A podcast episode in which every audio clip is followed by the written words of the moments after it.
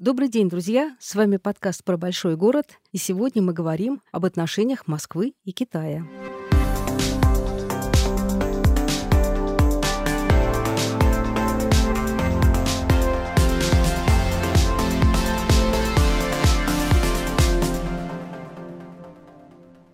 Отношения Москвы и Китая имеют длинную историю. И сразу скажу, что любимый всеми нами Китай-город никакого отношения к нашим восточным соседям не имеет. При этом за минувшие века в столице было аж несколько чайно-таунов – в Москве прошлого столетия китайцы играли очень большую роль и именно в сервисном бизнесе. Так, к примеру, китайские прачечные славились по всей стране, и об этом осталось много свидетельств в литературных источниках. Старшее поколение сохранило нежную привязанность к китайским термосам. У кого-то они даже сохранились до сих пор. А лейбл «Made in China» знаком каждому, кто пережил 90-е. О том, как развиваются отношения Москвы и Поднебесной, мы говорим с Олегом Римыгой. Он руководитель направления Китая Московской Московской школе управления Сколково, член Российско-Китайского комитета дружбы мира и развития, Российско-Китайского делового совета. Здравствуйте, Олег. Здравствуйте. Э, мы знаем о очень крупных российско-китайских проектах на востоке страны, но вообще очень мало знаем о взаимодействии Москвы и Китая. Оно есть? Да, и, естественно, на самом деле, если мы даже посмотрим на цифры, то 45% нашего торгового оборота между Россией и Китаем глобально приходится на Москву. Если посмотреть на яркие проекты, которые есть в Москве, то, ну, секрет может быть, что а, желтую ветку нашего метро строит китайская компания CR, CRCC. А, собственно, станция Мичуринский проспект, она исполнена в стиле в китайском, так что если вы хотите, то вот можете поехать увидеть такой а, вот ин, индустриальный китайский стиль. А, плюс была большая цель у китайской диаспоры сделать в Москве, ну, такой, если хотите, Чайна-таун, центр притяжения диаспоры и китайской культуры. Не первое предложение, оно время от времени возникает. А, все так, все так. И что удивительно, Китай-город, о котором мы ну, все знаем, да, кто, кто живет в Москве, это на самом деле не про Китай. То есть если мы а, покопаемся в исторических справках, то Китай-город появился в период строительства итальянцами центра Москвы, и, собственно, там жили итальянцы по-итальянски а, семья — это Чита, собственно, Чита-город, Чита-город, так и потихоньку произошло название ага. Китай-город. Удивительно. Тайна открыта. Да, на, э, в Китай-городе китайцев никогда не было. Это был действительно вызов для китайской диаспоры, и, собственно, недавно, вот в этом году, открылся большой центр на севере Москвы, парк Хуамин. Это такой девелоперский проект, большая гостиница пятизвездочная, бизнес-центр и парк в китайском стиле. Это вот такое китайское а, точка притяжения, которой говорили уже порядка 10 лет. И вот ура-ура, в этом году она официально открылась. Мы немножко заглянули в прошлое и поняли, что Китай город это не китайский город, а все-таки традиционно как э, строились наши отношения и на, на чем они, собственно говоря, базировались? Ну, э, если там смотреть на историю совсем, то Ну вот можно, Московия, да, Московия. Да, вспомнить э, чайный домик на Мясницкой Москве, да, опять же, если мы говорим про Москву, первое, что приходит на ум, это это был действительно основой, может быть, там, старого нашего взаимодействия а, классического, это импорт э, чая, такой китайской продукции, действительно, специи, чай. Легкая промышленность тоже всегда была главной основой импорта из Китая в Москву и, и в Россию, в частности. А, и на самом деле этот тренд до сих пор есть. То есть если мы посмотрим на продукцию легкой промышленности, то в импорте э, из Китая в Москву, опять же, если мы, мы смотрим на угу. наш точку конкретную в Москву, то доля легкой промышленности очень высокая. Китай был э, и остается пока центром легкой промышленности. А мы знаем, что глобальные бренды там шьются, а, и действительно до сих пор много одежды банально поступает из, из Китая в Москву. Вторая базовая история, и это был экспорт, наверное, из Москвы, из России угу. в Китай. Это всегда была машинно-техническая продукция. А на сегодняшний день поток идет обратный. А, они Уже нам поставят они оборудование. Нам поставляют оборудование, высокотехнологическую продукцию. Здесь, как часто говорят, иногда, если СССР был старшим братом, Китай был младшим братом, то сейчас мы, а, если мы смотрим на технологический сектор, мы меняемся ролями, и уже китайцы а, являются такими старшими братьями, которые, ну, в том числе нас, наверное, поддерживают в определенном смысле, предоставляя доступ к технологиям, которые, особенно в последний период, доступ к которым мы, увы, а, теряем. А, раз уж вы сказали о чае, известный чайный магазин на Мясницкой. Вот скажите, правда или нет эта байка о том, что Перлов, купец, который владел этим магазином, специально сделал его в китайском стиле, приурочил это к визиту китайского посла для того, чтобы торговля шла лучше. Да, там есть так, такая версия, я придерживаюсь ее, во всяком случае, это очень правильный культурологический ход, так скажем. Так надо налаживать связи и отношения. Ну, после февральских событий была очень популярна точка зрения, что за граница нам поможет, теперь это будет китайская заграница. Это происходит, потому что, ну, вот так вот внешне жизнь, э, почувствовать в Москве присутствие китайских товарищей не получается пока. Ну да, на самом деле я понимаю, на чем идет речь. А, их присутствие не очень видно, и это на самом деле связано с экономикой. А, с Там... тем, что поставляется. Да, да по, по сути да, потому что, смотрите, а, скажем, мы не видим китайские магазины, китайские надписи, да, потому что сейчас, допустим, торговля в Китае, она вся переходит в онлайн-сферу. Если вы посмотрите на цифры, Китай — это единственная страна в мире, угу. в которой более 60% всей торговли приходится на онлайн-платформы. И здесь, э, если вы хотите понять, сколько китайских товаров и насколько Китай, там, не знаю, влияет или там поддерживает нас, взгляните на объем торговли на площадках, скажем, AliExpress Russia. Вот вся торговля, в том числе китайскими брендами, она сейчас уходит в он И какой там объем торговли? На долю AliExpress приходится а, порядка 15% все онлайн-торговли России. А, лидер э, Wildberries, далее Озон и на третьем месте AliExpress Russia. Угу. В этом плане, конечно же, э, вот присутствие товаров китайских видно там. Если уж мы говорим вообще в целом о присутствии там, китайских производителей, во многих иностранных или там западных э, брендах, как вы понимаете, китайский фактор тоже есть, и надпись Made in China присутствует даже на, там, не знаю, айфонах, да, допустим, которые многие покупают, э, они, они тоже сделаны в Китае. А, поэтому присутствие вот визуально скорее будет не столь яркое, да, но по факту оно есть. А если мы посмотрим на автопром, а, ну, это личное, наверное, наблюдение, да и по цифрам мы можем увидеть, а, китайских машин становится на дорогах больше. То есть не Мерседесы, не Ауди, не Volkswagen, а китайский автопром. Рынок меняется, да, и здесь западные бренды, это не только санкции влияют, но и экономическая обстановка в целом. Мерседесы, BMW, Volkswagen из разряда машин для среднего класса уходят в экстра-премиальный класс. Кстати, здесь я бы ну, тоже не драматизировал а, санкции санкциями. И, и в Иране Мерседесы по улицам ездят. Поэтому Мерседесы, BMW никуда не денутся, но доступны они станут а, меньшему числу людей, и количество их будет меньше. А вот машины для среднего класса, да, скорее всего, это будут китайские бренды, и мы увидим их э, еще больше на российском рынке. А правильно я понимаю, что новый обновленный москвич, который мы все ждем, он тоже будет китайским товарищем? Да, такие переговоры идут, там два бренда FAO и BYD присматриваются к этой площадке, а, там, чтобы, наверное, не раскрывать детали этой сделки, э, мы, мы оставим итоги на ближайшие анонсы.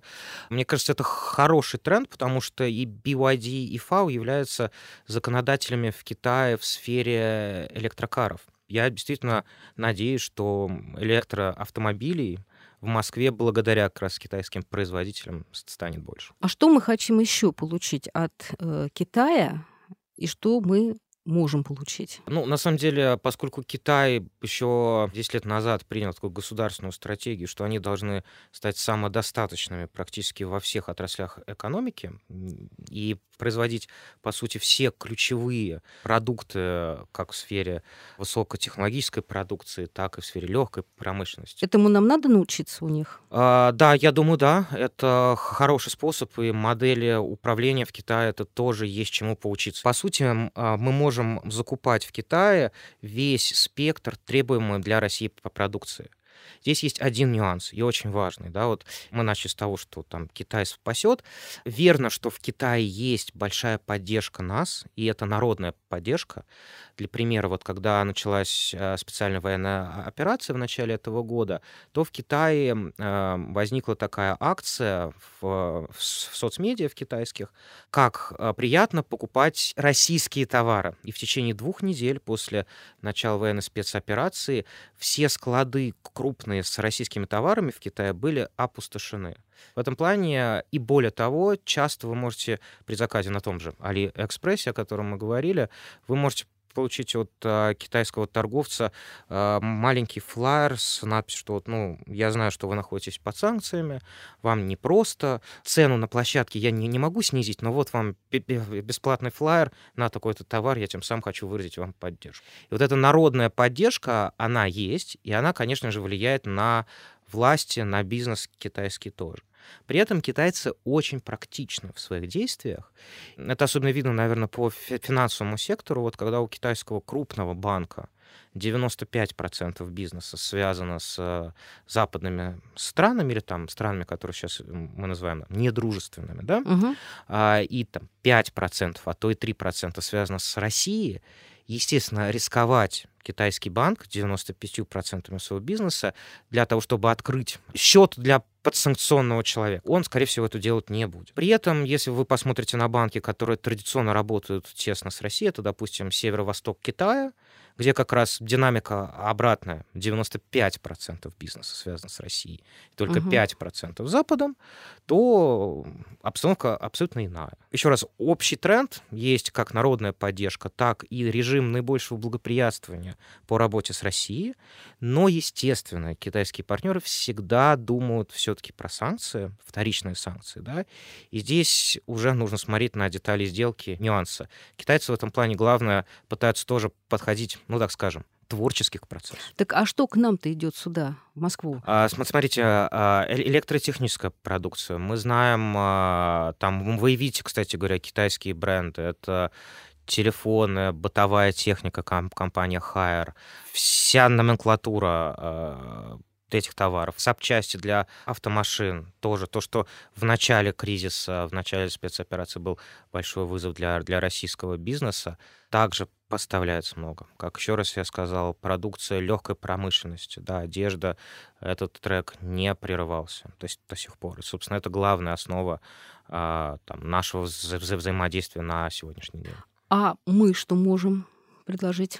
Да, здесь традиционно, на самом деле, и Москва, и Россия здесь э, тренд один и тот же, то есть Серьезно? 35%, да, да, да, да, да, это так.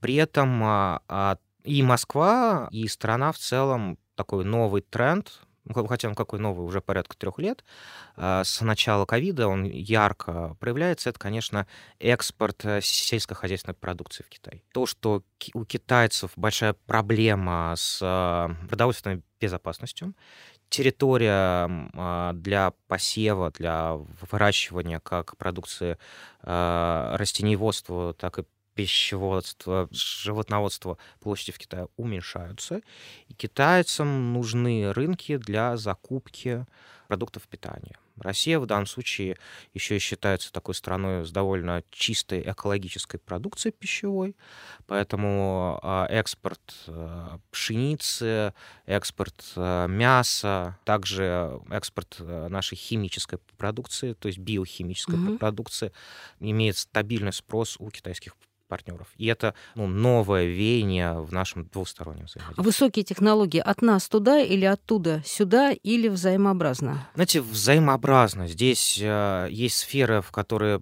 Китай уже далеко ушел вперед. Это часто искусственный интеллект, это э, электроавтомобили, допустим. Китай уже здесь даже лидер глобальный.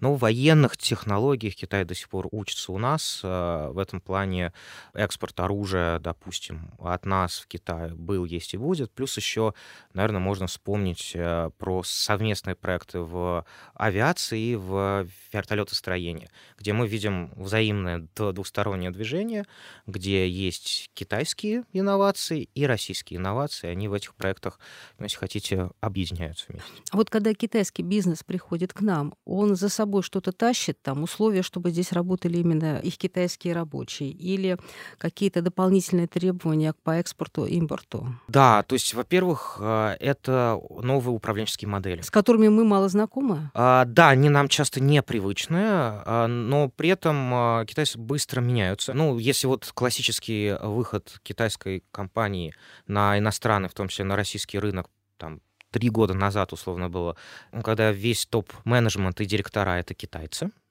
И более того, часто выход на рынок происходил через поддержку диаспоры, через там локальных представителей, опять же, китайцев.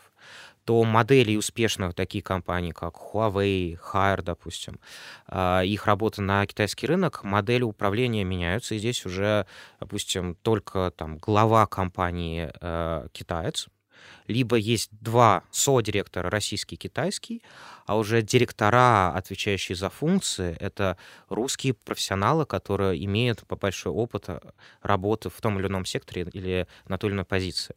Да, и в этом плане это эволюция для китайцев очень большая. И третье, китайцы привносят свои управленческие инновации, ну, в которых они сильны, скажем, на глобальной арене. Хотел бы рассказать в целом про кейс компании Hire. Это компания, которой на сегодняшний день три завода по производству бытовой техники. Планы у них строительства 7 заводов. А, собственно, на протяжении следующих пяти лет каждый год они будут а, вводить новый завод. В 2020 году 50% всех инвестиций в экономику России из Китая приходилось на одну компанию Хайр.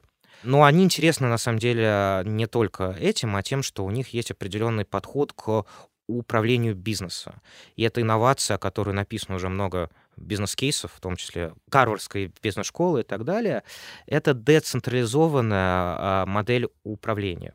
То есть если классическая производственная компания — это штаб-офис, который диктует планы на заводы, и заводы далее четко исполняют этот план, такая вертикальная и интегрированная компания, то э, инновация модели HAR, авторская называется по-китайски как Хи, э, это когда каждое производственное объединение внутри компании, ну, условно, завод, является отдельным так называемым микропредприятием, где оклад обычного мастера зависит от итогов и деятельности компании. И в этом смысле каждый является внутренним предпринимателем внутри компании. И даже каждый мастер на этом заводе, он думает, как улучшить производственный процесс, понимая, что от этого зависит его доход. Если он придумает инновацию, новое в производственном процессе, он получит от этого свою долю, как акционер. Русские рабочие мастера, директора тоже учатся уже, получается, китайским управленческим инновациям. Ну, управленческая модель понятна, а вот по ментальности мы с китайцами в чем отличаемся? Первое, конечно, несмотря на то, что вот есть такие модели, как Hire, все-таки традиционно китайская компания, она подчинена вертикально. Это еще происходит от конфуцианских обычаев, и большинство китайских компаний, все, кто принимает решения внутри компании, ключевые, это гендиректор по-китайски, это ла Бань, это не просто гендиректор, это такой, ну, не знаю, полубог, такой отец. Так там, и у нас батя. также.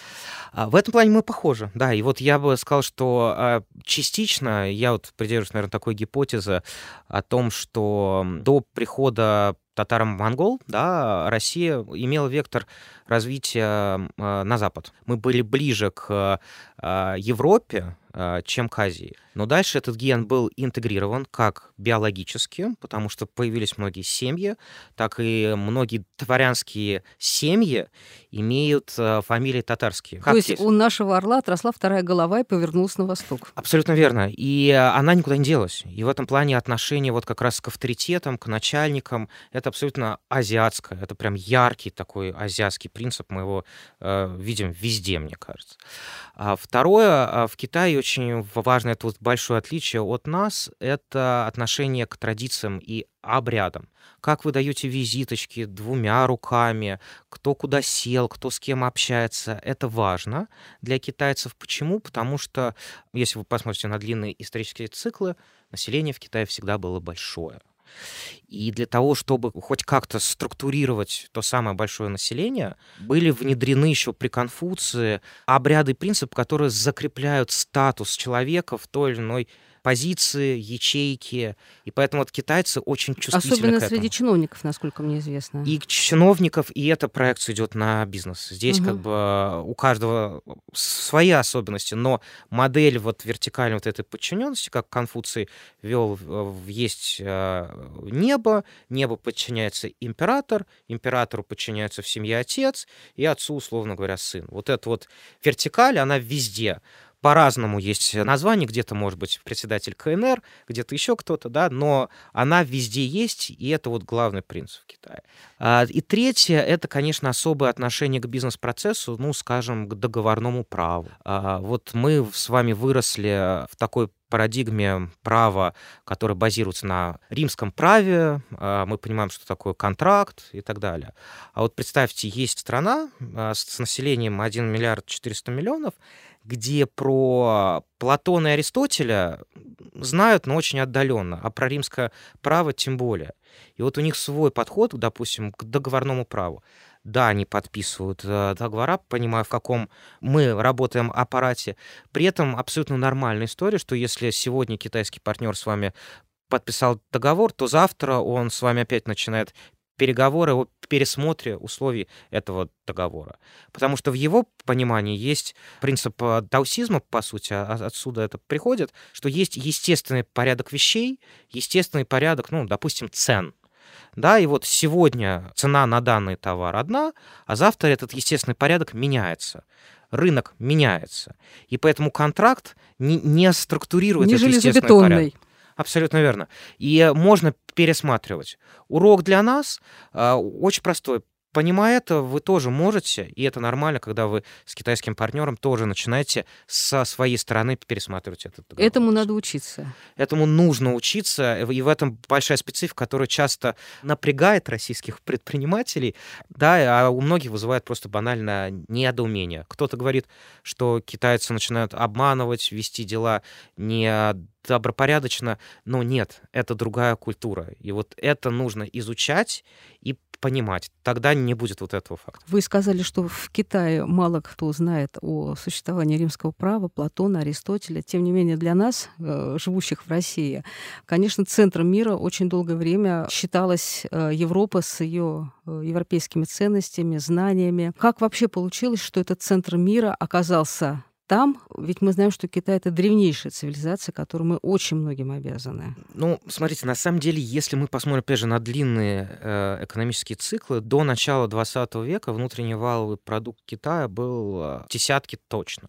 а то и в пятерке глобальных стран мира. И только после опиумных войн, и ну, в Китае до сих пор э, э, отношение, что это э, была унизительная, как сейчас модно говорить, аннексия территории Китая, и, собственно, обида на западные страны, тогда вот фактически Китай отбросили на несколько веков назад, то в Китае сама экономика и, собственно, подход к управлению был один из там, лучших в мире всегда.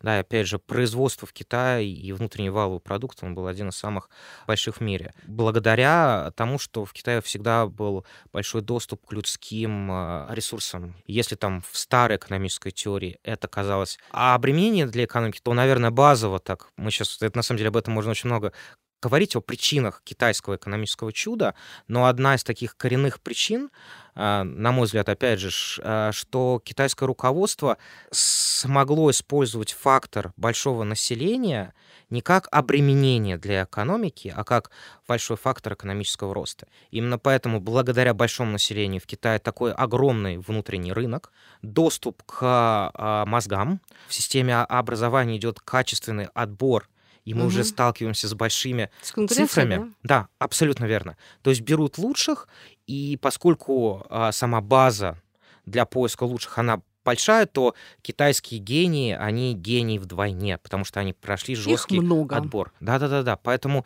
это один из ключевых фа- факторов. Другой, конечно, особый подход к экономике, модель, которая базировалась и базируется до сих пор на экспорте товаров, на внутренних инвестициях.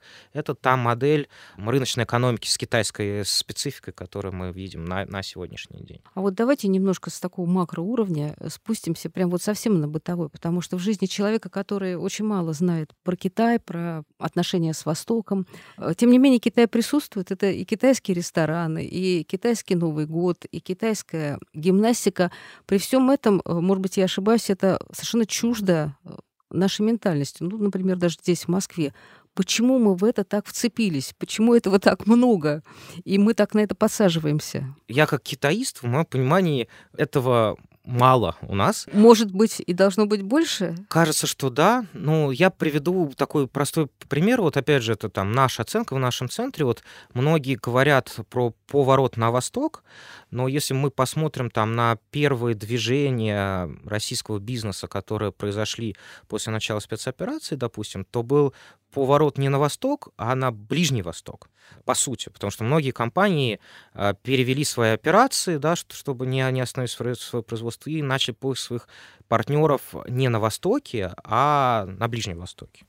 Почему? Ну вот мы дискутировали, и, наверное, такие два фактора важных.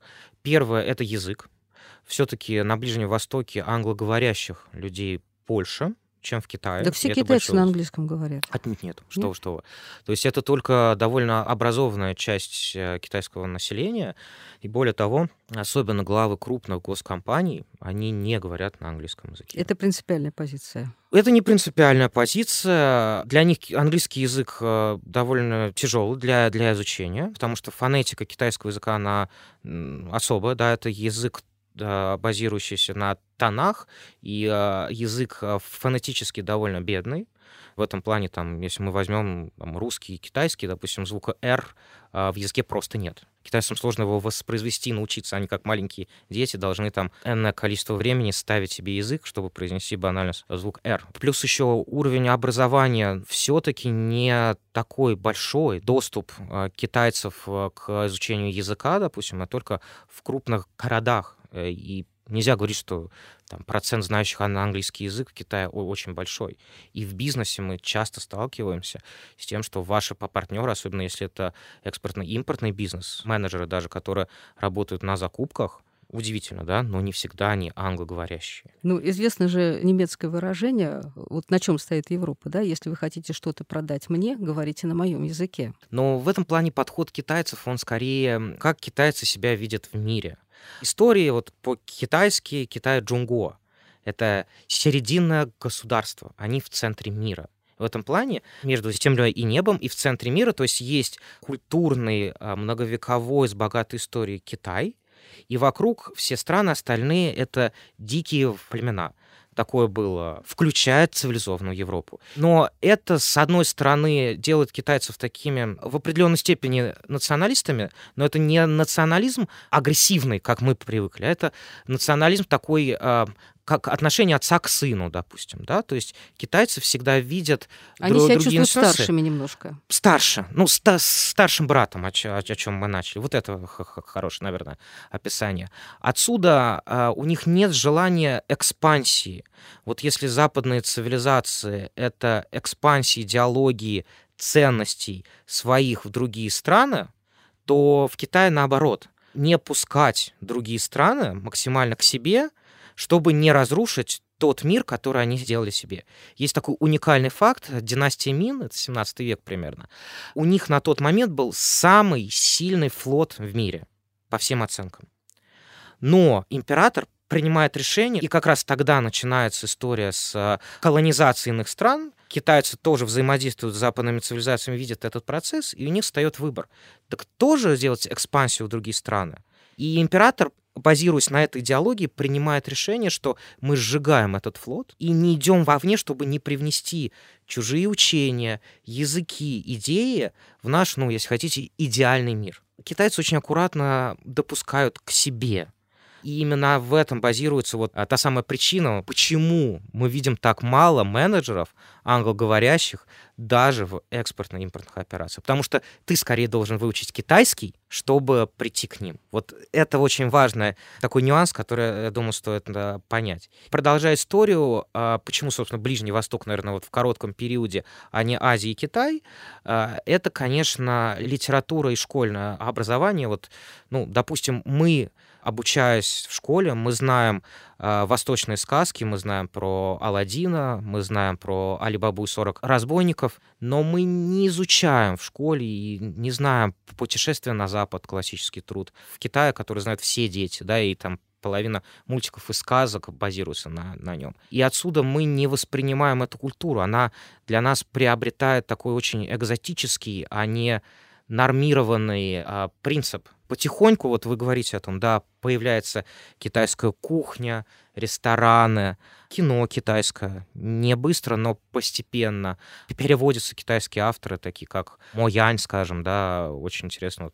Ну вот вы сказали, что китайцы очень тяжело в себя впускают. Ну мы-то впускаем все, это вот еще Достоевский об этом говорил, да, о всей открытости русской души. Открытость нашей культуры — это хорошо. Нам легче найти вот этот путь взаимного притирания, понимания. Главный вызов лежит очень а, в простой плоскости. Это касается и бизнеса, и гуманитарного взаимодействия между Россией и Китаем. Культурно нам тяжело. Вот из России воспринять китайскую культуру, другую культуру. И вот через празднование Нового года, культурный обмен, а, обмен там студентами, чтобы один год, два люди проучились в Китае, и китайцы проучились в России. Это должен быть только взаимный трек. Потому что китайцы тоже празднуют наш Новый год. Поэтому вот этот вот гуманитарный трек, эти обычаи и э, праздники национальные, мне кажется, это хорошее начало диалога. Через это вы начинаете понимать, вы начинаете изучать, а почему китайский Новый год в это время происходит. Как влияет лунный календарь, а какой календарь в Китае, а какие там боги, да, кто приносит подарки в конце в концов в Китае, да? Как это кто же, приносит подарки э, в Китае? Это, это же не, не Санта-Клаус, да, а кто? условно говоря. А, хочется сказать, коммунистическая партия Китая. Ну, такой ответ тоже а, принимается. Вот. Я к тому, что мы э, благодаря этому просто изучаем глубже вот эти все э, детали взаимной культуры, ну и она становится ближе. А следовательно, не возникает вот этого антагонизма межкультурного, который частично присутствует. В Москве велика ли китайская диаспора? На самом деле это очень интересная э, история, потому что оценить объем диаспоры китайской очень тяжело. Она, во-первых, меняется, да, то есть угу. часто китайцы постоянно не живут на, на одном месте. А, чего ж там скрывать, есть большой поток серой миграции, не, неофициальной. По разным оценкам, до 500 тысяч китайцев в той или иной степени проживает в западных регионах России, так скажем. Ну, по большей части это, конечно, Санкт-Петербург и Москва. А чем же они занимаются? От учебы и заканчивая бизнесом. Очень много э, китайцев, которые работают в торговле, это работники крупных китайских компаний тоже. Мы знаем, что в начале прошлого века, например, огромные китайские диаспоры, там даже вот район Басманный, да, у нас называли э, Чайна-тауном, потому что там действительно жило очень много китайцев. А сейчас какие районы выбираются? Ну, сейчас вот э, китайцы так стараются почему-то близко селиться к посольству КНР. Оно находится на юго-западе, и, собственно, район юго-запада Москвы традиционно у китайцев пользуются большим спросом. В том числе, кстати говоря, потому что там и э, МГУ, МГИМО находится, там и студенты проживают там, поэтому их семьи ча- часто тоже китайцы покупают. А вот на севере, вы сказали, был построен новый бизнес-центр. Да. Это место уже стало э, такой зоной притяжения? Знаете, оно становится, вот также такая вторая зона, то, что можно, наверное, сказать, это проспект Мира, тоже много китайцев там проживают. Причина, ну, я беседовал с некоторыми китайцами, они говорят, все просто.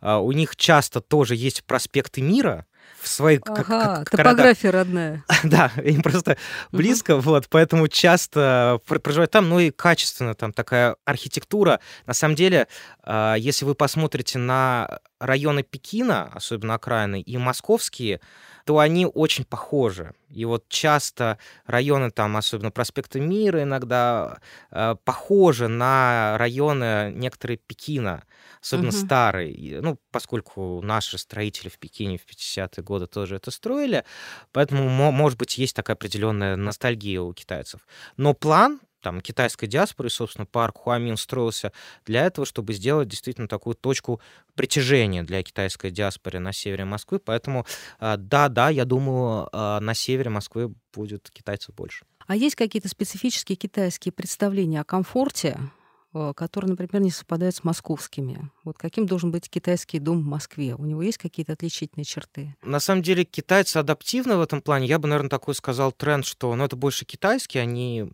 вряд ли переносят, хотя частично тоже на российские квартиры, это отсутствие зоны приготовления еды. То есть часто китайцы заказывают еду, но это в Китае, поскольку доставка там еды происходит в течение 5-10 минут. Настолько угу. работает уже э, э, эффективно доставщики. А в Москве в меньшей степени, поскольку нет там часто аутентичной еды, они готовят много а, дома сами, поэтому для китайцев еда вообще это такой фактор важный. То есть евро- русскую еду, европейскую еду не очень нет, едят? Нет, нет, нет, вы... Не... То есть да, мы то есть... подсели на китайскую кухню, а не, не они на нашу? Знаете, я бы сразу сказал, ну, опять же, это вкусовое предпочтение, нельзя сказать, что мы подсели, да, для нас это тоже экзотика. Ну, в любом э, бизнес-центре большом 2, 3, 4 китайских лавки или ресторанчика, кафешки. Ну, это фастфуд такой, да, э, он в определенной степени есть. Китайцам тяжело, даже кто проживает здесь, все время питаться за западной едой, не говоря уже там о русских, кто, ну, там, долго живет в России или здесь. На уровне вкусовых предпочтений кажется, еще большой путь впереди. А что из нашего они любят есть? Конфеты им нравятся. Это кондитерские изделия. Сладости, конфеты китайцы любят, особенно вот там наша конфета крокант. Есть такие конфеты? Да, да, да. Они произвели огромный фурор просто в Китае. Вкус оказался похожим на китайские предпочтения. В принципе, мед тоже любят э, русский он тоже у них есть. А в Китае это есть так называемое понятие джуфан, то есть это как бы основа еды. У нас основа еды — это хлеб, у них это рис. То есть уже базовое раз, различие в этом. То есть, э, условно говоря, пиала риса к основному блюду — это обычная история в Китае. Опять же, много специй. В Китае очень разнообразная кухня, в принципе. Каждая провинция имеет свою специфику по кухням. Нашу российскую кухню я считаю довольно бедной потому что вот у них э, раз, разнообразие в данном плане больше. Плюс еще, допустим, а, по предпочтения по мясной продукции. Основное мясо — это свинина и, и курица. Просто говядина всегда была дорогая. Опять же, мало площадей для пашни, а, лугов мало, животноводство развито не столь сильно, поэтому mm-hmm. пасти коров, ну, просто банально было негде. На юге России, в мусульманских частях России тоже им тяжело совсем. А плюс еще китайцы любят тоже алкоголь. А, у них своя рисовая водка, а у нее такой сильный специфический вкус. Вот. А нашу водку, опять же, они также считают очень пресной. Некоторое время назад, когда в Россию приезжали очень много бизнесменов с Запада, многие из них оставались здесь, кто-то здесь женился, многие обрусевали, как мы это говорим. И когда приходилось разговаривать с этими бизнесменами, они говорили, что здесь э, больше свободы, больше масштаб, нет такой вот бюрократической зажатости. Бывает ли э, с теми китайцами, которые приезжают сюда работать, делать бизнес, они обрусевают или наоборот их русские партнеры больше поворачиваются в сторону Китая? они тоже меняются. Вот, опять же, если мы посмотрим на бизнес-процесс, угу. то есть в начале, да, это вот был классический подход китайская топ-команда и китайские директора. Вот классическая схема, как mm язык. Не меняемся, остальные mm под нас подстраиваются. Теперь китайцы чуть-чуть тоже меняют свой подход. И вот в России, я бы сказал, знаете, есть такое, что удивительно, а, несмотря на то, что вроде бы мы адаптивная культура и должны интегрироваться, но здесь возникает такой равный диалог. И вот, вот эта модель, когда там китайские и русские содиректора, часто мы ее можем увидеть в других компаниях, в других странах. Но вот в России эта модель работает, когда два мозга, два орла, да, вот, двухглавый орел. да? Да, мне кажется, это вот э, э, очень похоже. И кажется, что как раз китайцы — это та страна, с которой мы можем работать на довольно равных паритетных основах. Тем более, что, ну, что ж там ну, говорить, китайцы благодарны, да, и вот эта вот позиция старшего младшего брата, которая меняется, все-таки она проявляется с определенным уважением к нам, и это стоит ценить. Поэтому я бы сказал, что эти истории по взаимодействию, они не во взаимном проникновении, а в таком равном партнерстве. Но вот касаясь браков, э, мне кажется, это вообще отдельная история, потому что в Китае э, жесточайший гендерный дисбаланс идет, а, поскольку это еще наследие политики одна семья, один не хватает невест. ребенок. А, не хватает невест, да. Традиционно предпочитали мальчиков, поэтому там 10 к 8 то есть 20%, э, условно говоря, одиноких мужчин, это то, что сейчас на данный момент присутствует в Китае. Поэтому кажется, что здесь э, вполне себе возможно такой интересный демографический процесс. Спасибо, друзья, что вы были с нами. С вами был подкаст про большой город и его ведущая Екатерина Данилова. Слушайте нас на всех платформах, на которых вы слушаете свои любимые подкасты, оставайтесь с нами.